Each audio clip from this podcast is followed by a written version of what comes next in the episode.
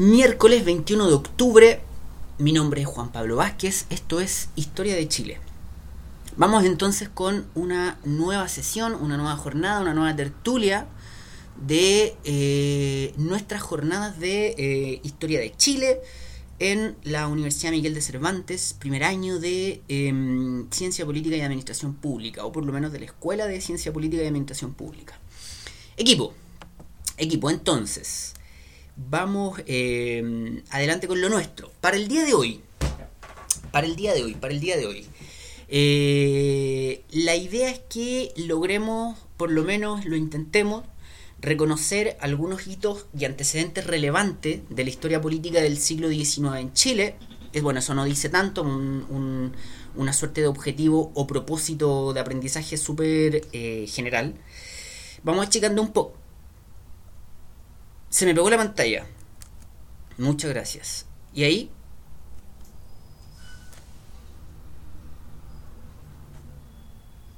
Ahí se movió, ¿no?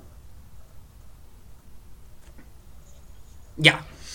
Em, contextualizar históricamente el surgimiento y desarrollo de los partidos políticos en Chile del siglo XIX.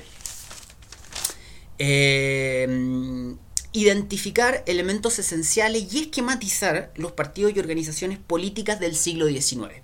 Entonces hasta ahí tenemos los primeros dos tercios de la, de la clase donde básicamente es, bueno, como dice, la idea es tratar de establecer una mirada general al surgimiento de los partidos políticos en Chile. De hecho, entre medio de uno de ellos va a haber uno que eh, funciona hasta el día de hoy, no es muy relevante para nosotros hoy día, eh, digo hoy día en nuestra clase, pero, pero esa es un poco la, lógica, darle una mirada a esta... Mm, hoy hacemos historia política, más que otra cosa. Darle una, una mirada al, al, surgimiento de los partidos políticos en Chile en el siglo XIX y una suerte de esquematización, ¿no? Cómo se organizaban, en qué lugar estaba cada uno eh, del espectro político. Y finalmente, establecer eh, reflexiones críticas y problematizar en torno a la guerra del Pacífico, ¿ya? Eh, en la última parte de la clase de hoy día vamos a, digamos, avanzar, dar un par de pasos adelante, cambiamos de tema y tratamos de meternos en la guerra del Pacífico. Según cómo andemos con el tiempo, va a ser más o menos extensa esa parte, pero con seguridad vamos a entrar en la guerra del Pacífico y vamos a invertir un poco eh, el, orden. Digo, en vez de establecer los elementos más, más simples, los más los que pueden servir como puerta de entrada al tema, vamos a intentar establecer algunas reflexiones críticas y la próxima semana empezamos a... Eh, lo focalizamos y establecemos una, mirada un poquito más descriptiva. Pero la hoy, día, hoy día la idea es que a partir de la exposición partamos con tesis inmediatamente, o sea, con una mirada, con una, con una hipótesis respecto a, a lo que fue la guerra del Pacífico. Eh, y a ver si, si funciona y podemos discutir y problematizar un poco y ya la próxima semana lo, insisto, lo bajamos, hacemos zoom, focalizamos y lo explicamos un poco más descriptivamente. Pero ojalá hoy eh, tengamos tiempo como para poder discutir estas cuestiones que son, que son bien interesantes y que lamentablemente no mm, cada cierto tiempo vuelve a ser bastante polémico el, el tema. Así que bueno, así que bueno. Eh, tratemos de estar en, por estos propósitos, objetivos de aprendizaje el, el, día de hoy. ¿Ya? Eh, así que eso, nosotros, igual que, igual que siempre, eh, tratemos de, o sea, como siempre digo, en, esta, en esta parte, que es como la, las semanas anteriores, vamos a intentar hacer como una suerte de, relato de esto, vamos conversando y ustedes ahí me, interrumpen cuando, cuando sea necesario, como siempre. Eh, sí,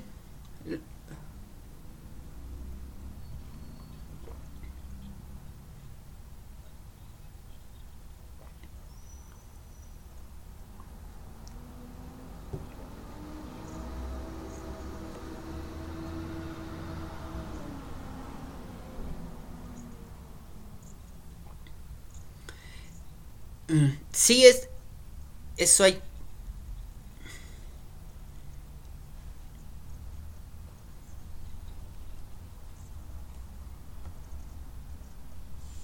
Mm. Sí, yo tengo, tengo un, un, un, un problema, parece, porque logro entender lo que me dice Elizabeth, pero escucho bien. Escucho bien robóticamente. Se escucha, escu- escu- lo, logro identificar con harto esfuerzo, pero no. No, ya, ok. No, si el, el, el- Sí, sí, lo vamos a ver, lo vamos a ver, lo vamos a ver. De hecho, la semana pasada conversábamos con Gonzalo a ver si había una, una forma de repente más, más enriquecedora de introducir la, la exposición en... eh, hay que un poco complicado por los tiempos, pero pero hay que hay que verlo, hay que tratar de, de acomodar para que no queden no queden todas al final. Eh, eso, eh, ya va- vamos vamos entonces con, con lo nuestro. Yo voy a, como siempre, voy a estar ahí como intentando mirar el, chat también, por si alguien me deja algún algún mensaje en el chat mientras vamos conversando. Eh, ah, pero muy bien. Es que mire, mi- miré el... ¿Sí?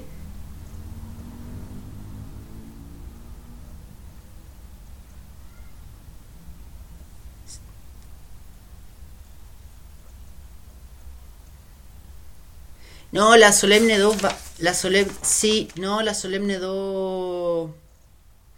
La Solemne 2... No, va a ser sin lectura. La Solemne 2 va a ser sin lectura y... mm, Sí, lo que pasa es que yo me, había acostumbrado a, a las, a las pruebas orales. eh, entonces, este, este año y este semestre ha sido de, de, vo- de volver a, lo, a, los, a las pruebas, ¿cómo se dice? Asincrónicas. Eh, y eso, eso, creo yo que va a ser sin lectura, eh, pero sí va a ser de todos nuestros debates desde mm, nada, octubre, noviembre en adelante. Y, y no, sin lectura. Y bueno, me, y, y- y- bueno, probablemente va a ser con las mismas características que la, que la primera prueba, o sea, una prueba asincrónica, más de análisis y eso. Anyway, ya. eh, vamos entonces, por favor. Eh, entonces, nosotros, ustedes y yo, eh, ah, vamos a, tratar de cumplir con las reglas de los tiempos. Ya vamos a ver los bloques de 30 minutos, son las 19.23. Ojalá a las 19.50 podamos detenernos.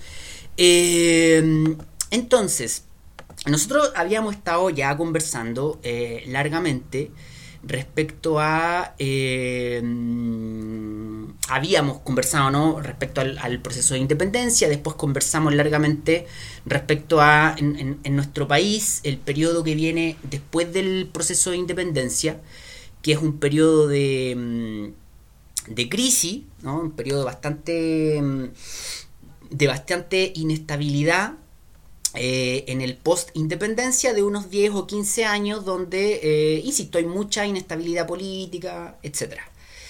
Eh, y nosotros nos habíamos guiado eh, a partir de, una pregunta que era eh, algo así como, después de la independencia, ¿qué? Entonces ahora, en, este, en este ratito, eh, la idea es que no, que nos guiemos, sino que retomemos a partir de la pregunta en qué decanta todo esto. Porque ya más o menos nos quedó claro que había un periodo de crisis bien grande, donde van a, con múltiples factores, con muchas razones para esa crisis, hay muchas tensiones en, los distintos países de América Latina, no es fácil organizar una república, es muy complejo, hay muchos grupos o varios grupos que están ahí en, en- en tensión, de alguna forma disputándose el nuevo Estado, la nueva República. Eh, pero nosotros teníamos una, una característica en el caso chileno en relación a los otros países latinoamericanos y era que ese periodo de crisis no fue tan largo. Eh, va aquí, según el esquema ahora que se está proyectando y que ya hemos visto varias veces, eh, si uno lo, lo ve así como superficialmente, solo en términos de nombres de presidente, eh, entre el año 1823 y el año 1831 efectivamente había una convulsión bien grande, pero ya desde el año 31 en adelante daba la impresión, ¿no? por lo menos da la impresión, que la situación empieza como a, a estabilizarse, ¿no? De alguna forma hay una hay una un marco político más normalizado, ¿no? Más, más tranquilo con gobiernos que eh, si bien evidentemente hay una serie de tensiones, con gobiernos que a lo menos terminan su, sus periodos, ¿no? Presidentes que, que logran terminar su, sus periodos. Eh, entonces vamos, vamos a ir allá, ¿no? vamos a intentar dar algunos pasos a lo largo del siglo XIX, como lo habíamos planteado en, el, los objetivos. Y eh, sin irnos al, ahí al, al, spoiler, a ver si, mm, si, si alguien tiene alguna alguna, mm, eh, digamos, noción característica como general eh, respecto al, al, al, orden político en el Chile, en, perdón, en el Chile, fusioné Chile con siglo y me quedó un chiglo. En el Chile del, del siglo XIX, si uno tuviese, insisto, sin hacer un análisis muy detallado, eh, para abrir un poco los fuegos, ¿cuáles serían esas como características generales de la política chilena, del sistema, del orden chileno a lo largo del siglo XIX? En general, no es necesario que, mm, que detallemos.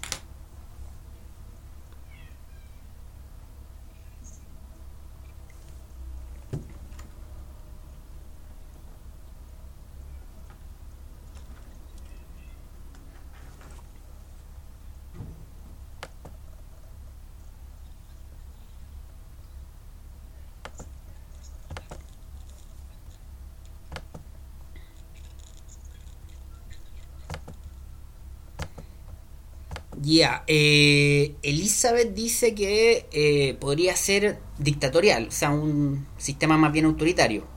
¿Sí? Eh,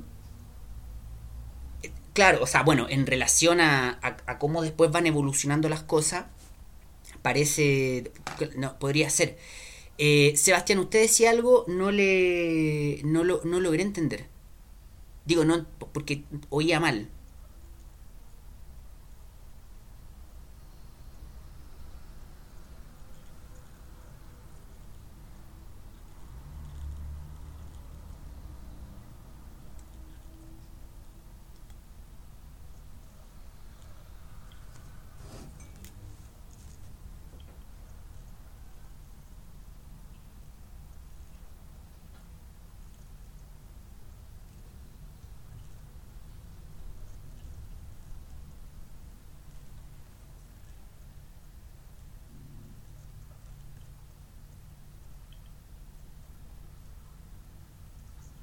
Ya. Sí. Sí, sí. Sí, sí, lo que pasa es que tengo un. Tengo un. Un súper mal audio hoy día. Tengo un súper mal audio y eh, logro entender que Sebastián eh, comenta que hay como un ordenamiento político donde principalmente hay un, digamos, dos grandes facciones, liberales y conservadores. Ahora como el, el, detalle del asunto lamentablemente se me perdió. Eh, pero bueno, sí, sí, yo voy a... Mm, eso es, eso es en términos, en términos generales. Yo traía acá una, algunas, eh, algunas características del orden político en el, en el Chile del siglo XIX. Eh, ahí se, se, está proyectando bien la pantalla, ¿cierto? Ustedes ven, ven los cambios. Entonces, decía que, mm, que, bueno, que en el, en el, orden político del siglo XIX uno podría, pueden haber muchas características, ¿no? En, el análisis más detallado, más más en profundidad, pueden haber muchas características. Y aquí establezcamos eh, dos grandes troncos de características dos grandes troncos de características. Eh, partamos un poco para dialogar con lo que decía Sebastián. Yo estoy de acuerdo con, con, ahí con Sebastián, no sé, como decía, me traiciona un poco el audio, pero sí logro identificar que él, em, esta lógica de, de, una suerte de régimen dual, y de hecho es interesante porque cuando estaba armando esto en algún momento dije, vamos, régimen eh, bipartidista. Y la verdad es que no es del todo bipartidista. Y en un ratito más vamos a ver por qué, no, por qué la palabra bipartidista es poco exacta. Pero sí un régimen dual, ¿no? Un, un régimen dual donde, como muy bien dice el compañero, hay dos grandes tradiciones políticas, eh, dos grandes familias políticas, que hoy día, así como para mm, como para verlo como superficialmente y sin un gran análisis, uno podría decir dos grandes partidos políticos. Pero, insisto, en un ratito más vamos a ver por qué es un poco inexacto hablar de eso. Pero sí son dos grandes tradiciones políticas que controlan y que copan el régimen político. ¿no? Eh, la familia o la tradición liberal y la tradición conservadora. ¿no? Eh, nosotros ya las semanas anteriores habíamos conversado que, mm, que, de la familia liberal se va a derivar un partido liberal y de la familia... Aquí lo puse mal, la lámina puse... en el tronco liberal puse P conservador, en el tronco conservador puse P liberal. Ustedes, por favor, eh, me entienden. Eh, evidentemente de la familia liberal se deriva un partido liberal y, del, y de la familia o la tradición conservadora se deriva un, partido conservador. ¿ya? Eh, y el régimen político chileno, el orden político chileno en el siglo XIX va a estar organizado a partir de este eje, ¿no? un, gran clivaje entre liberales y conservadores. Ese, esta característica general, esta característica bien, bien amplia, eh, es común, es común para el resto de los países de América Latina o para un porcentaje importante del resto de los países de América Latina. Sin embargo, hay una característica para el, para el, orden político chileno en el siglo XIX, hay una, una característica importante que, mm, que lo diferencia del resto de, de, los países de América Latina o lo diferencia del escenario general de América Latina. Del escenario así como, como bien bien, bien amplio del escenario en común de América Latina, sin, sin particularizar y sin analizar muy finamente. Y es esta otra característica que está acá. Así como el orden político de Chile en el siglo XIX, uno rápidamente lo identifica como un régimen dual, a partir de un eje con dos grandes grupos políticos, también, por lo menos en relación a América Latina, se trata de un orden político estable, ¿no? De un orden político relativamente estable, por lo menos en relación a los otros países de América Latina. ¿Mm? Eh, y esto es algo que... Eh, no, yo no voy a utilizar la palabra consenso, pero sí voy a utilizar la palabra acuerdo. Hay cierto acuerdo bastante importante entre historiadores de distintas tradiciones, estudiosos del, del gente de los estudios políticos e históricos que está de acuerdo en este tema. ¿no? En, si uno lee al mismo Simón Collier, si uno lee eh, a, historiadores argentinos, por ejemplo, a, qué sé yo, a... Em, bueno, hay, hay, hay, hay, varios, hay uno del... Ah, el de historia de los partidos políticos en el siglo XX, se me olvida el nombre. Bueno, el, punto es que hay cierto acuerdo en, que Chile va a tener esa característica. ¿no? O sea, un país que va a tener un orden político relativamente estable en relación al resto de América Latina e incluso se utiliza el término maduro. ¿no? O sea, un régimen político relativamente maduro en relación a los otros países de América Latina.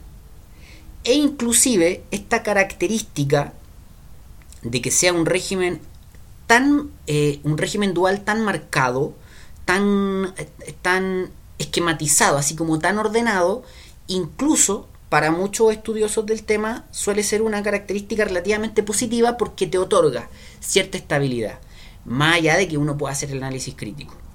De hecho, es bien interesante como chileno muchas veces ver cómo estudiosos de otros países le otorgan esa, esa característica al país. es como interesante verlo porque uno está acá y no anda pensando en esas cosas así como tan permanentemente, pero se da esa, esa situación, que se le, se le otorga, digamos, esa característica al, al régimen chileno.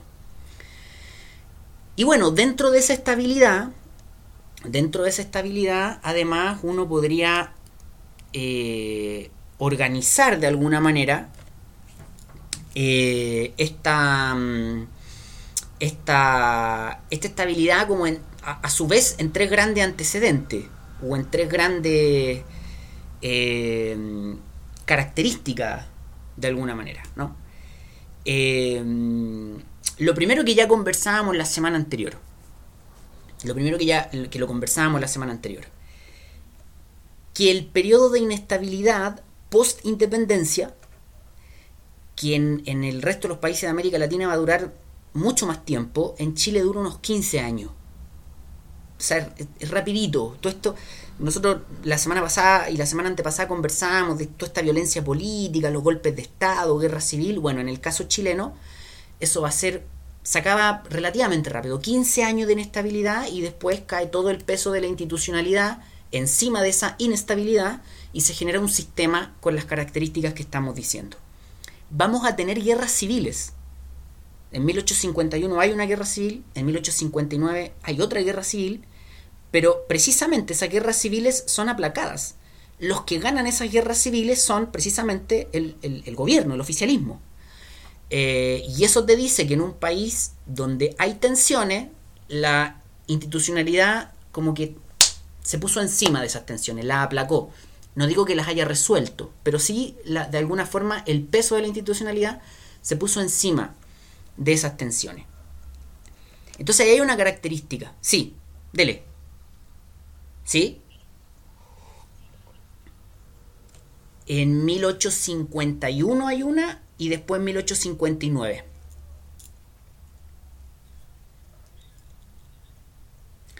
entre medio de JJ Pérez suena como a el, en el en, en claro suena calle igual me acordé del J Cruz en Valparaíso el de la Chorrillana el con, con en, con, en Mont sí de hecho el, el, tema Mont es bien interesante porque el eh, Mont em, empieza a gobernar y estalla la primera guerra civil y después en el, en el al fin del gobierno de Montt viene otra la otra guerra civil.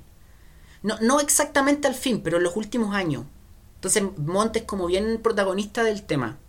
Exactamente. Sí, buena, buena observación. Eh, y sabe interesante porque lo escuché, lo escuché re bien, como que se arregló el problema de audio que yo tenía. Eh,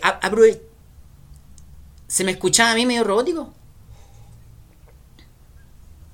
Chuta. Chuta, está, es que... Ah, ya.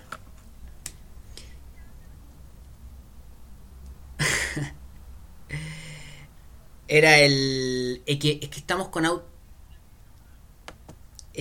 Lo que pasa es que... Ah, y alguien me dejó en el chat. Ahora miré el chat. Dice, profe, tiene un error. Ah, no. Ah, nada, que el Sebastián me estaba mirando el... Sí, en el mapa tengo harto errores. Eh, no, le iba a decir que lo que pasa es que estamos con autotune. Eso es lo que eso es lo que estamos así como cantante de trap con autotune. Es el, es el problema. Tenemos autotune que, que Polima y Princesa Alba. Es el tema.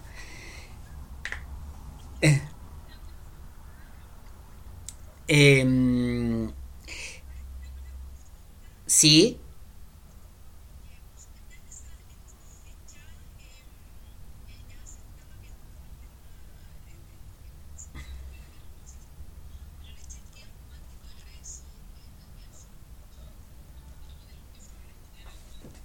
¿Mm?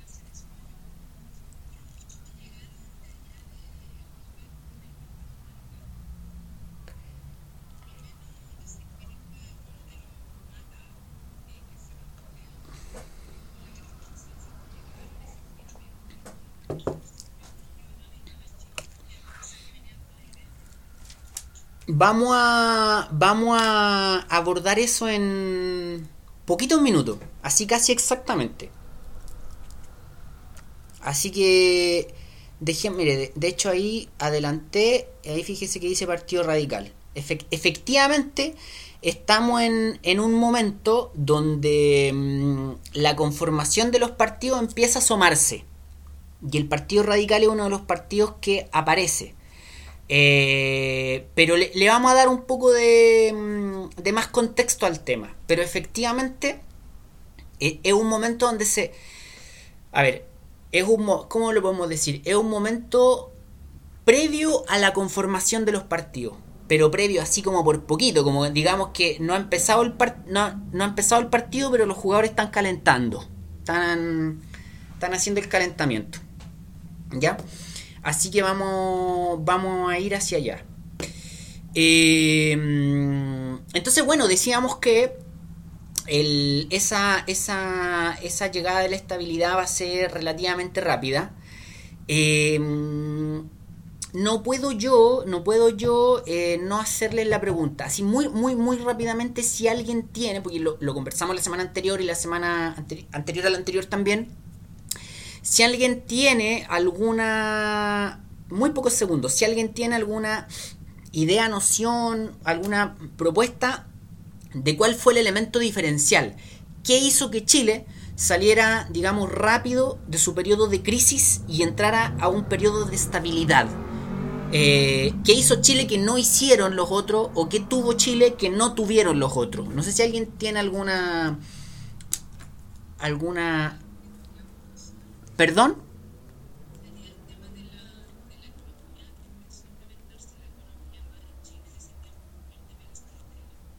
No, lo de, la, lo, de las, lo de las salitreras no, porque de hecho el, salitre eh, empieza a ser relevante en las últimas décadas del siglo XX, cuando se descubren las, propiedades que tiene. Hasta el momento el salitre solo nos sirve como, eh, como fertilizante y en segundo lugar el salitre todavía está en manos de, de, otros países, digamos. Claro, van pasando las décadas y después en la segunda mitad el salitre se vuelve más, más relevante. Sí. Eh,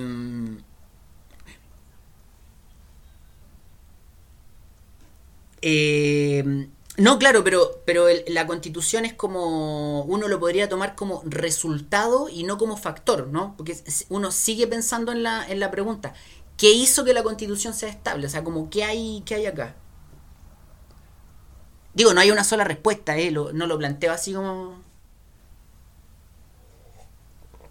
como, como mm, em,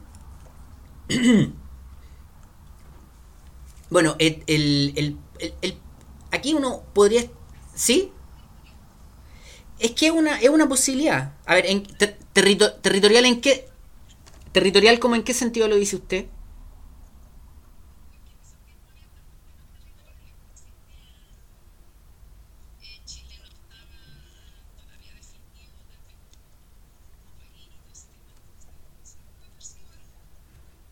Claro. Sí, ya ahí, ahí, ahí, ya hay dos elementos. Para que no, para que no nos demoremos tan, para que no nos demoremos tanto, vamos, agarremos esos dos. Primero, como síntesis, ¿por qué eh, Chile sale rápido de su periodo de crisis? Eh, hay varias razones, ¿no? Esto es ciencia social, esto son estudios históricos y políticos, y nunca hay solo una razón, ¿no? Eh, siempre son como varias variables, ¿no? Elementos que inciden en el fenómeno estudiado. siempre acaban a incidir varios factores. Y me interesa, es interesante lo que dice la compañera respecto a lo territorial, porque, bueno, ahí hay una característica, tal vez no es decisiva, tal vez no es la más fundamental, pero el hecho de que Chile sea un país relativamente chiquitito, donde la población está concentrada en dos o tres lugares, hace que sea políticamente también más manejable. Creo que lo, creo que lo, conversamos hace un par de semanas. No es lo mismo tener un país que está entre el mar y la cordillera, ¿no? Con todos sus habitantes juntos, a tener un país donde te cruza la cordillera y donde, pa que, eh, y donde tengo grupos de habitantes a un lado de la cordillera y al otro lado de la cordillera. O no es lo mismo tener un país donde tengo un porcentaje de la población viviendo en la Amazonía y otro porcentaje de la población viviendo en la sierra. Eh, entonces, si bien Chile es muy diverso geográficamente, el grueso de la población eh, tendía a estar relativamente agrupado. Entonces, Chile ha sufrido mucho en su historia por los temas territoriales y de fronteras, pero, pero insisto, hay una lógica de Valle Central donde la gente ha tendido a estar relativamente agrupada en ciertos puntos con accesos y comunicación. Entonces, ahí hay una característica, insisto, no es la más decisiva, pero tiende a ser también relevante. Voy a, voy a repetir la metáfora que me dijo hace hartos años atrás un colega brasileño. Eh, ¿Qué es más fácil estacionar, una moto o un camión? Probablemente el camión te permita trabajar y generar más riqueza porque es más grande, pero también es más difícil de manejar y de estacionar. Eh, en el caso territorial chileno yo creo que es un, elemento.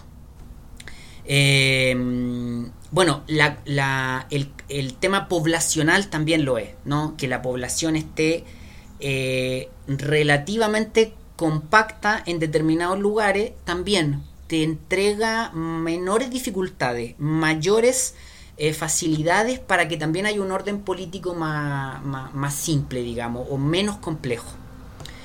Eh, factores políticos, evidentemente, eh, élites que si bien se pelearon mucho rato entre ellas, en algún punto lograron, si bien no poner, ponerse de acuerdo para generar una síntesis, por lo menos ponerse de acuerdo en quién le ganó a la otra. entonces, de alguna forma, los factores políticos también van a ser, van a ser relevantes. Em, pero son varias variables, son, son varios factores que incidieron en, aquello. Y bueno, ya lo conversábamos también la, semana anterior. Va a haber, van a haber grupos políticos con la capacidad de construir un orden y construir eh, institucionalidad. Entonces los factores políticos, como dice la compañera ahí, también, también son, son bien relevantes. Eh, pero bueno, bueno, pasemos por, por esa característica. Eh, de alguna forma Chile sale rápido de su crisis. Eh, otra, otra característica de esa estabilidad es que si bien, si bien, insisto, vamos a tener un orden político relativamente estable, un orden político en comparación a otros países de América Latina más maduro, entre comillas, eh, no deja de ser un orden oligárquico como en el resto de América Latina. Es decir, es una, un, pequeño grupo de élite quien controla las relaciones políticas. Esa es una característica de toda América Latina y también es una característica de Chile. ¿no? Vamos a tener un, pequeñito, un, grupo pequeño que controla las relaciones políticas y las relaciones económicas.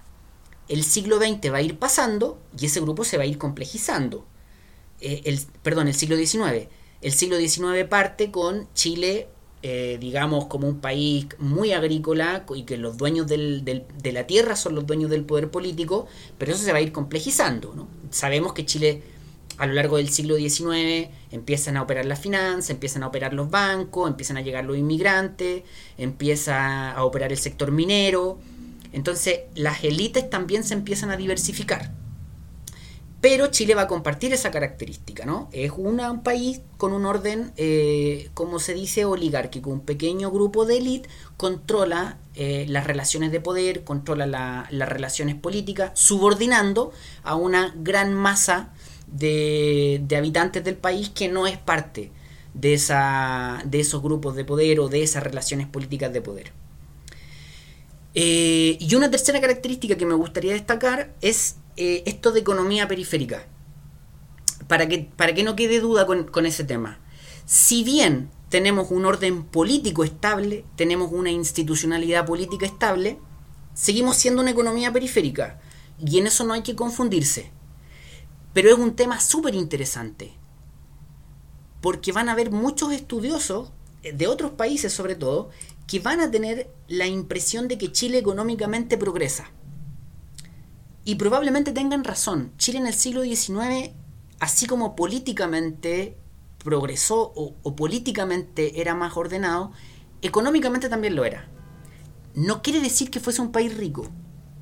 ¿Mm? Hasta el salitre fuimos un país muy pobre, muy pobre.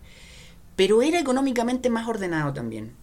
Y eso se empezó a notar, digamos, sobre todo en Santiago en términos de algunas obras que empezaron a surgir. Eh, ahí no hay que confundirse con, ese tema, insisto. Insisto. Seguimos siendo una economía periférica, seguimos siendo una economía básicamente dependiendo de sus materias primas, una economía pequeñita. O sea, Chile se dedica a la exportación de trigo prácticamente en el, siglo XIX. Eh,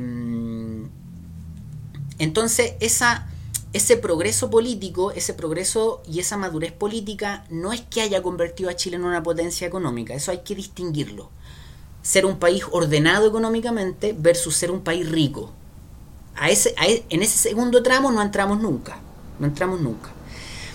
De hecho, van a haber tesis, y esto solo lo planteo, no digo que, sea así exactamente, pero van a haber tesis de eh, que van a decir que un problema de Chile es que nunca logró hacer que cuajara su progreso político con su progreso económico. Como que de alguna forma el progreso económico para el caso chileno siempre estuvo detrás del progreso político.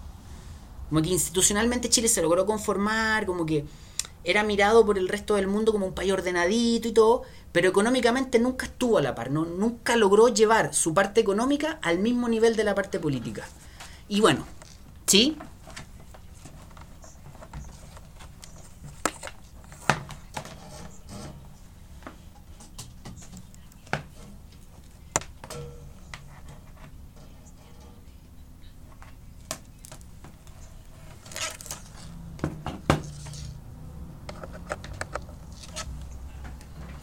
Lo que pasa es que Chile tiene la característica de que está en América Latina. Y América Latina es la región más desigual del planeta. América Latina es, más América Latina es más desigual que África. África es más pobre. Pero América Latina es muy, muy desigual. Y, mm, y, bueno, la verdad que el, esa mm, eh, cuando Chile empieza a ser más desigual que el resto de los países de América Latina, ahí habría que, mirar así como las estadísticas y eso, pero me da la impresión de que eso se, desata en el siglo XX. No sé si en el siglo XIX Chile va a tener esa, esa, esa característica en relación a otros países de América Latina. Pero, pero en el siglo XIX eh, lo que tiene Chile es que es más pobre económicamente, tiene menos riqueza, así riqueza dura, digamos, no... Eh, porque ¿cuáles son las grandes riquezas de, Chile? La agricultura y el cobre. ¿Y cuál es, cuál es la gran potencia del cobre, por ejemplo? Eh, el ser un transmisor de electricidad. Y estamos en el siglo XIX, entonces no... O sea, las grandes riquezas que tiene Chile son, no, no son, digamos, eh, no, tiene grandes eh, eh, yacimientos de minerales que le generan una gran riqueza. Entonces es un país que en el contexto de esa época es un país más bien pobre, es, muy pobre. Hasta la explosión del salitre Chile es un país pobre. Y a lo mejor esa pobreza nos obligó a ordenarnos, por ejemplo. no, no, digo que sea así, esa pobreza a lo mejor nos obligó a ordenarnos. por ejemplo, los ciclos económicos chilenos, así como los, ciclos de expansión económica chilenas, eh, siempre como que dejan algo, ¿no? Como que, como que, eh, como que viene de golpe un ciclo de expansión económica eh, y como que en Chile, sin ser así que poco menos que alemanes, como que Chile se la arregla para que hayan obras públicas, para que hayan escuelas, para construir caminos. Después pasa el ciclo económico, se, te acabó el momento de auge, el momento de, de, de, pequeña riqueza, eh, y esas obras públicas como que quedan. Entonces, eso pasó en el siglo XIX, no... Es una, digamos, una, es como una, una buena característica chilena. ¿Sí?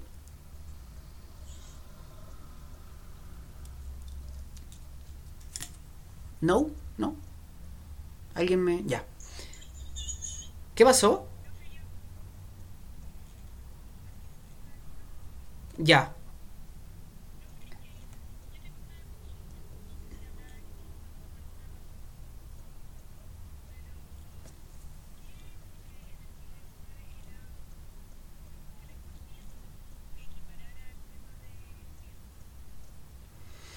Sí, hay hay, hay varias eh, explicaciones para eso. Eh, de nuevo, pueden ser muchos factores. Eh, deme solo un segundo, un segundito.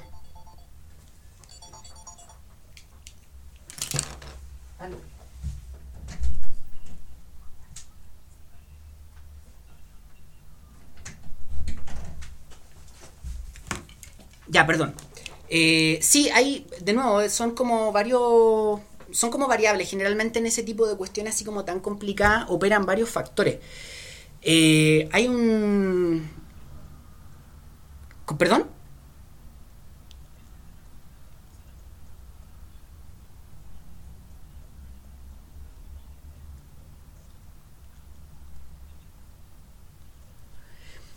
Esa, esa, yo, ahí, ahí por ejemplo hay un, hay una variable, yo creo que es un factor.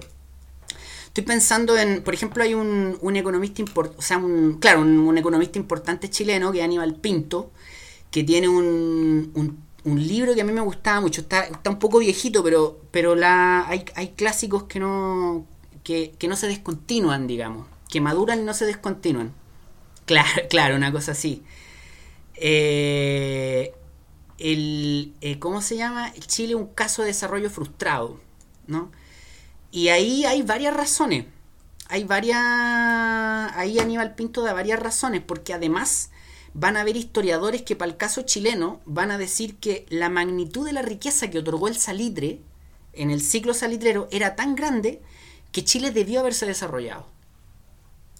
Ahí. Si, si, hubiese habido un mejor manejo, Chile debió haberse desarrollado en el, a fines de... O, o, por lo menos Chile tenía las herramientas como para haberse desarrollado económicamente o, o tener una economía más desarrollada. Eh, insisto, son... ¿Mm? ¿Perdón?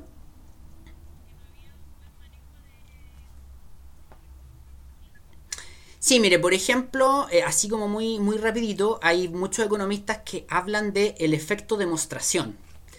Y el efecto demostración es que las élites de América Latina eh, tendían a imitar a las élites de los países que ellos visitaban. Entonces, en general en América Latina, eh, había, había, como dice el personaje de la teleserie, había mucho derroche, ¿no? Eh, entonces, cuando habían épocas de bonanzas económicas en los distintos países de América Latina, eh, las élites, que como dice, el, como dice ahí eh, Sebastián, finalmente como, como estamos en países con estados débiles, eh, las riquezas finalmente están en manos de pequeños grupos de élite.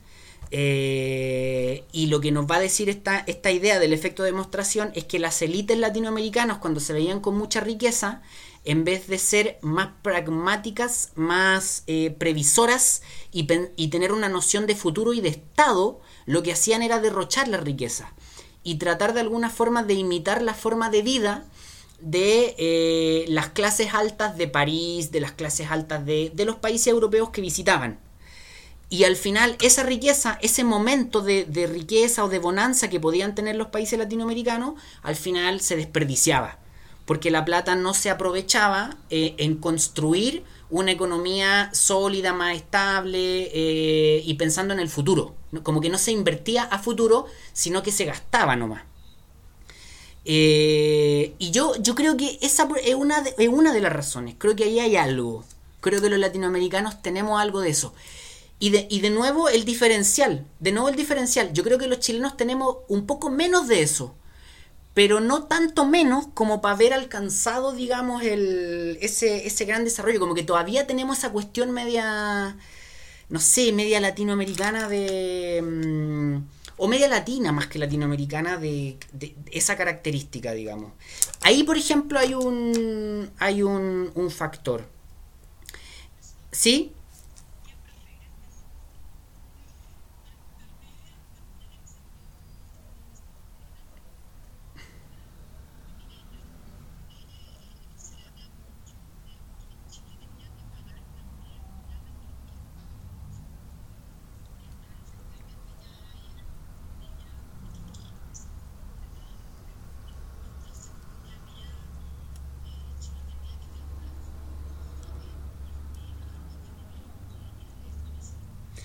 No, lo que pasa es que ahí lo que hubo, en el caso de, mm, de Bolivia y de, mm, y de Perú, es que finalmente las guerras se terminan... Eh, se firman tratados de guerra. Cuando un país gana una guerra, finalmente eso se termina. Igual se terminan firmando documentos. Entonces Chile gana la guerra y después tiene obligaciones con Perú y con Bolivia como ganador de la, de la guerra. Claro. Pero, pero ahí de nuevo entra a operar lo que decía, lo que decía Sebastián. Eh, si bien el salitre era mucho, la riqueza del salitre era mucho y Chile ganó mucho por concepto de impuestos, eran solo los impuestos. La cuando Chile está en su época de boom, de bonanza del salitre, las salitreras están en manos de privados extranjeros, ni siquiera de capitales nacionales. Entonces, sí,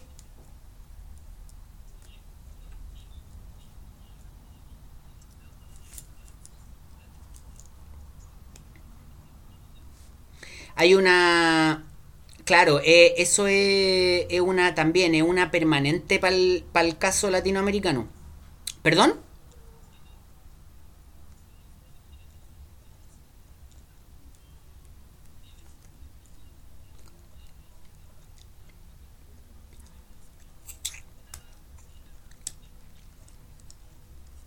Claro.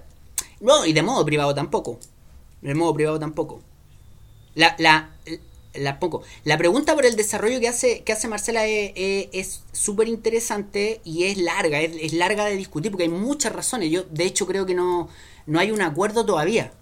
Pero, mm, pero, pero creo que las cuestiones que hemos mencionado acá son, son cosas relevantes. O sea, estados que, para el caso chileno, pueden ser más ordenados, pueden ser más organizados, pueden ser instituciones un poquito más sólidas que en el resto de América Latina pero que le falta mucho para ser estados maduros capaces de empujar adelante, por ejemplo, industria eh, y sectores privados que no tienen la capacidad de hacerlo. Que no tienen la capacidad de hacerlo, sí, pero absolutamente. Que no tienen ni siquiera la intención de hacerlo, porque ganan mucho con el, con el tipo de modelo económico que hay en América Latina y no tienen la intención de arriesgar tampoco. O sea, esto no es. Acá no hay un Ford, no, esto no es Alemania ni nada las oligarquías latinoamericanas no tuvieron la capacidad de hacerlo y no empujaron ese proceso en, América Latina tampoco. Entonces, bueno, bueno, es un tema bien, bien, bien interesante y con hartas cositas, ¿no? Con hartas cosas como para como discutirla. Eh, entonces, bueno, aquí hay un, un eh, hay dos características, dos grandes características que decíamos entonces de este orden político en el, en el Chile del siglo XIX. Este régimen político dual, este orden político a partir de dos grandes tradiciones políticas y esta característica diferencial con el resto de América Latina, que lo vamos a encontrar en muchos estudiosos e, historiadores mm, de América Latina, que es que ven a Chile como un país más estable institucionalmente que el resto de, de los países latinoamericanos. Y esta, digamos, esta relación, eh, estas dos características de alguna forma se relacionan. Eh, a partir de que algunos historiadores, insisto, ven como una característica de madurez política el hecho de que hayan dos grandes ejes eh, políticos que controlan el, y que copan el orden político y no miles de pequeños satélites disputando el poder.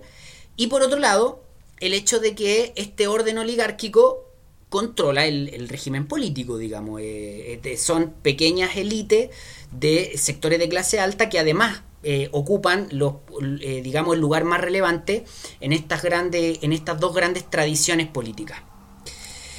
si le dan un poquito de atención a la, mm, a la lámina que estamos viendo ahora, lo que yo intento hacer acá, en esta lámina, es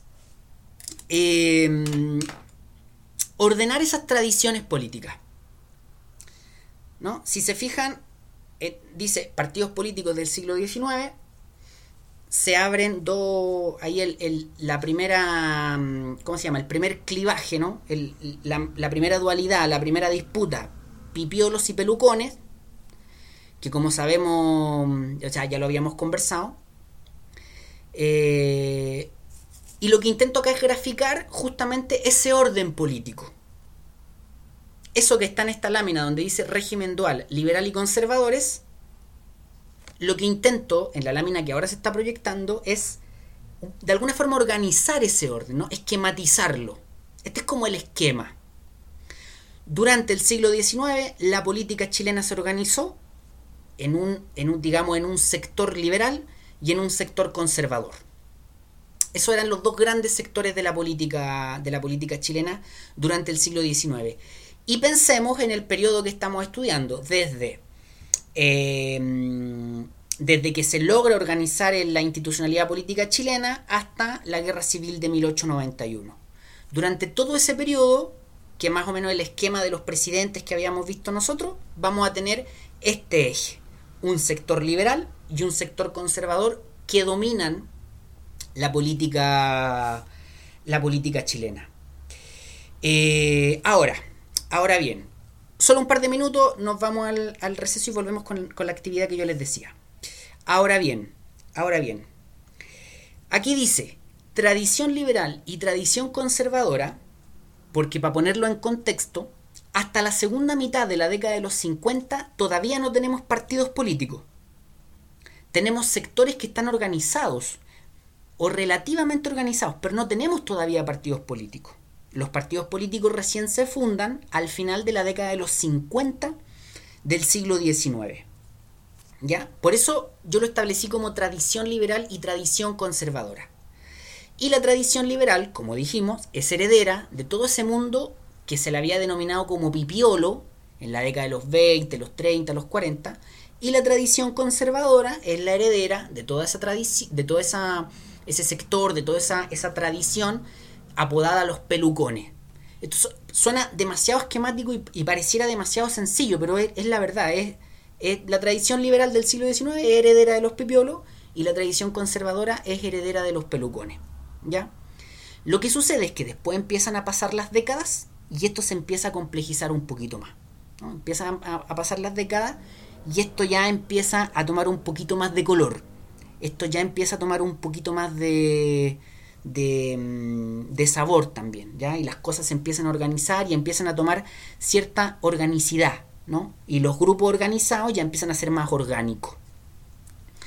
Pero hasta la segunda década del 1850 vamos a tener esto, así como grandes tradiciones o grandes sectores, el sector liberal y el sector conservador. ¿Ya? Eh, como, como conversábamos hace un ratito, si bien, si bien la guerra civil del IRCAI de 1828-29, eh, ganada por los conservadores, de alguna forma marca el fin del periodo de crisis y de inestabilidad, y desde el gobierno de Pérez de 1831, 32, 33 y la constitución sobre todo de 1833, el país ya se vuelve más estable, ya entramos en este periodo de, donde los, digamos, las instituciones están operando. Eh, como, comentábamos hace un ratito, en 1851 igual hay un rebrote de guerra civil. Y ese rebrote de guerra civil, como lo mencionábamos, es en el gobierno de Manuel Montt al principio del gobierno de Manuel Montt. de hecho, unos meses después del gobierno, de que empieza a gobernar Manuel Montt, viene la guerra civil. Antes que termine la década, en 1859, hay otra guerra civil. Vuelve a haber otra guerra civil en el mismo gobierno de Manuel Montt, en 1859. Las junto, ¿no? las planteo así como tan, tan juntitas. Primero las planteo porque son hitos relevantes que nos van a servir para lo que quiero que hagamos ahora. Y en segundo lugar, y en segundo lugar, em, la junto porque ambas guerras civiles son de alguna forma, si la tradición liberal es heredera de los pipiolos y la tradición conservadora es heredera de los pelucones, la guerra civil de 1851 y de 1859 son como herederas de alguna manera de la guerra civil de, que se termina con la batalla del Ircay. Es decir, es como que reflota nuevamente la disputa liberal-conservadora y los liberales como articulados con los de provincia. Nuevamente es como un, bando liberal en articulación con, los federales y la gente de provincia versus el bando conservador articulado con los centralistas. Como que se repite esa tónica. Es como jugar un partido 20 años después eh, con los mismos equipos o con equipos relativamente similares. Eh, y como lo mencionábamos anteriormente, estas guerras civiles son paradójicas e interesantes, porque por una parte, que existan son una demostración de que todavía hay tensiones en el país y que si bien es una institucionalidad estable, no significa que no hayan grandes conflictos. Pero en segundo lugar, y paradójicamente, es una demostración de que la institucionalidad pesa más que esos conflictos. Ambas guerras civiles son ganadas por los gobiernos o, o por el gobierno de Montt digamos, que es un gobierno conservador que termina por aplacar o ganar ambas, ambas guerras civiles o ambos brotes de, de guerras civiles. ¿Ya? Eh, pero es en ese contexto del gobierno de Montt donde se genera una situación compleja que de alguna forma como que empuja y gatilla la formación de una serie de partidos políticos. Eh, y aquí, equipo, aquí es donde vamos a hacer un, una, pequeña pausa, eh, pero antes de la pausa, antes de la pausa, les doy el pase. ¿Por qué les doy el pase? Aquí estamos viendo un esquema, ¿cierto? Ya nos quedó, o, espero yo que más o menos esté clarito el tema de la tradición liberal y la tradición conservadora. Esa tradición liberal, esa tradición liberal, si uno la mira en profundidad, si uno la analiza y uno dice, ya, ya estamos en 1840, 1850, ¿quiénes componen esa tradición liberal? ¿Quiénes son? ¿Quiénes son los flacos que uno podría decir estos ya son la tradición liberal? Y uno podría identificar tres grandes aparatos o tres grandes organismos. El denominado Club de la Reforma, la denominada Sociedad de la Igualdad y el Partido Liberal.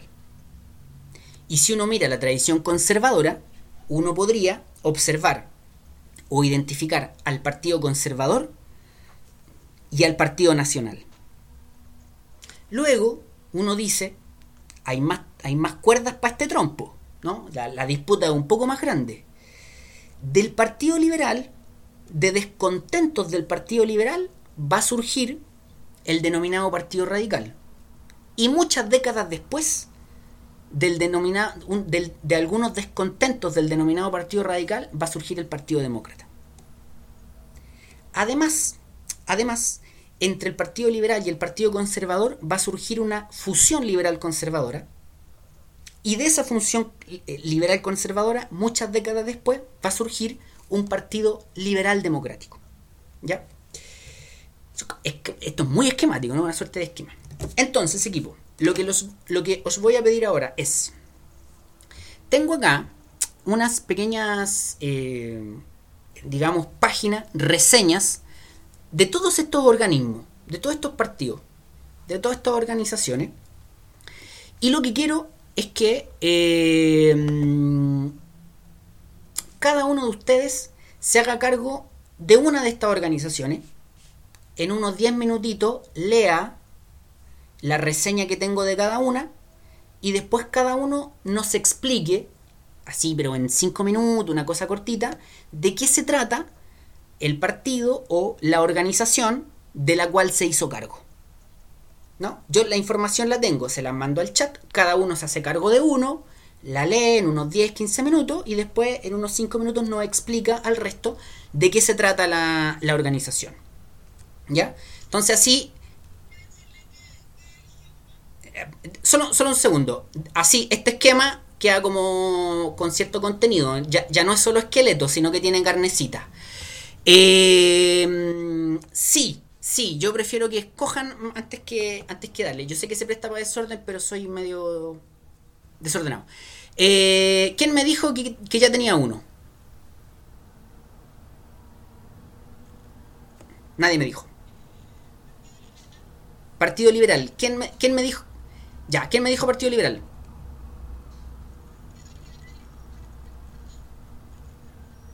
Ya, denme un, denme un segundo. Denme un segundo. Denme un segundo, denme un segundo. Eh, ahí estoy, Partido Liberal. Es que además voy a... Ya. Mi pregunta es... Pucha, perdón por lo lento. Eh, ¿Quién fue que me dijo Partido Liberal? Porque identifiqué una voz de mujer, pero no sé quién fue. Ah, Elizabeth. ¿Cómo, cómo está?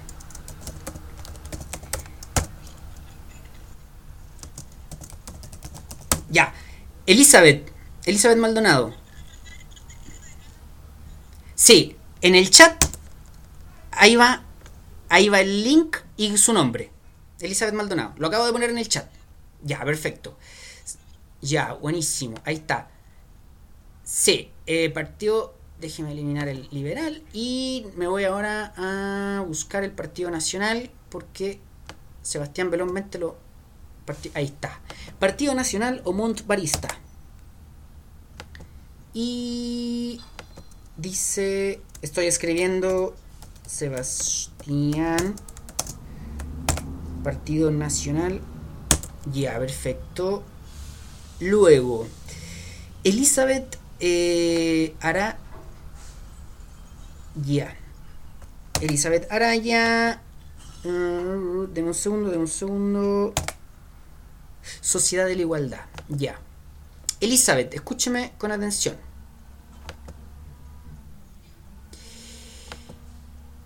yo le voy a enviar a usted un link que se llama que se llama Partido Liberal, ¿ya? Pero ya, entonces usted abre el link y tiene que fijarse eh, que en o sea, usted va a abrir el link, lo va a mandar a una página donde primero va a decir Partido Liberal, pero si usted busca va a encontrar la Sociedad de la Igualdad, ¿ya? Claro, porque están juntos. La Sociedad de la Igualdad está junto con el Partido Liberal. Eso, eso era lo que le tenía que decir. Ya, entonces, ¿quién más?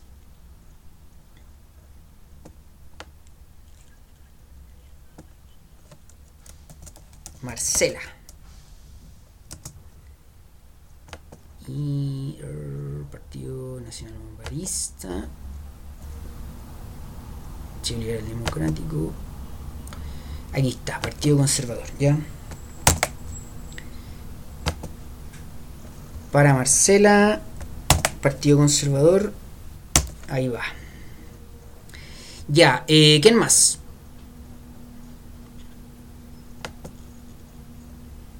Eh, deme un segundo. Deme un segundo. Me dice. Eh, ¿Quién más? ¿Quién más? Para, para ordenarme.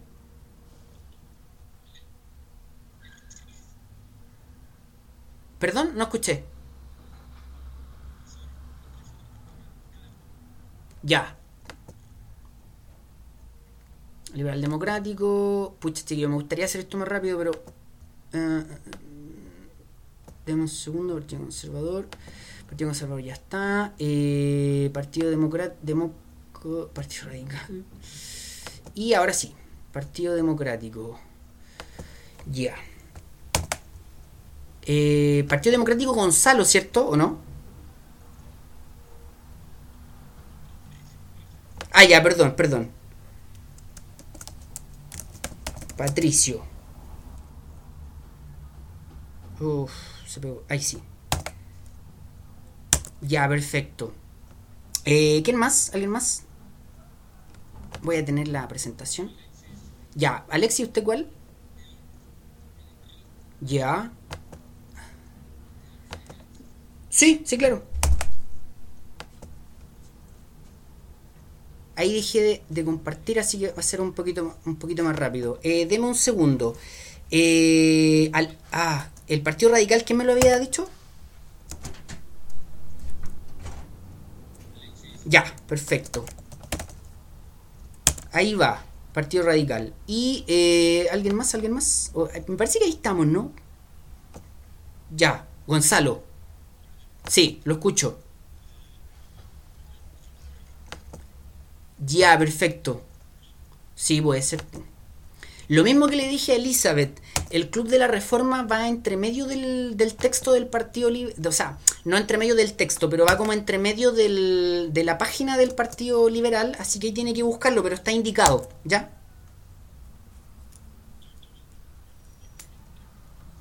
No, lo acabo de, de mandar de nuevo, así que véalo en... El último que envié. Ya, perfecto, ya. Eh, ¿Sí? Sí, lo, sí, escucho.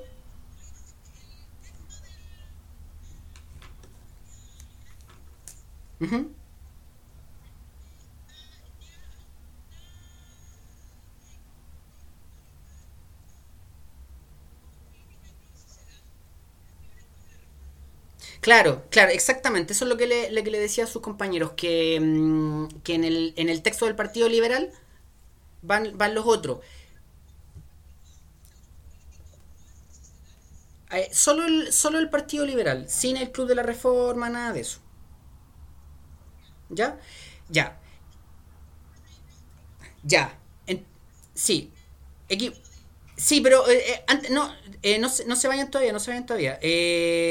Álvaro, ¿usted me quiere decir algo o no? Ya, perfecto. Sí, equipo, son las 2020, son las 2020. les propongo que igual hagamos un receso hasta las 8 y media. Y a las 8 y media, atención, a las 8 y media em, mm, mm, mm.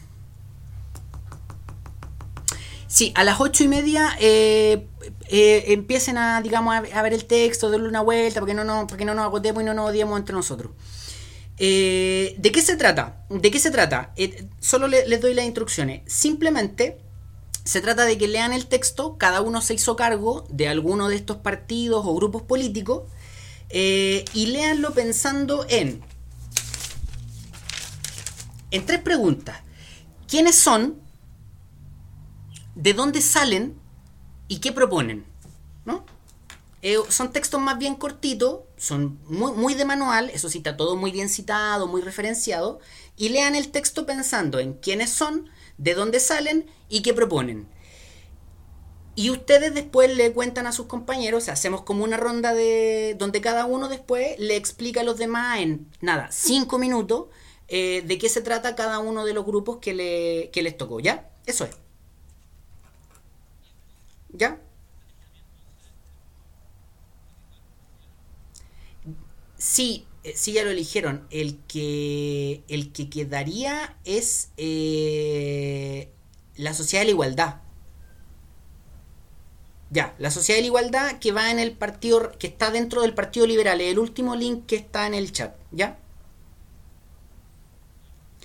Ya, perfecto. Entonces eso, lo que les propongo es, hagamos un break hasta las ocho y media, a las ocho y media eh, empiecen a, digamos, a, leer y a las 8.45 nos reunimos para hacer, digamos, la plenaria. ¿Ya?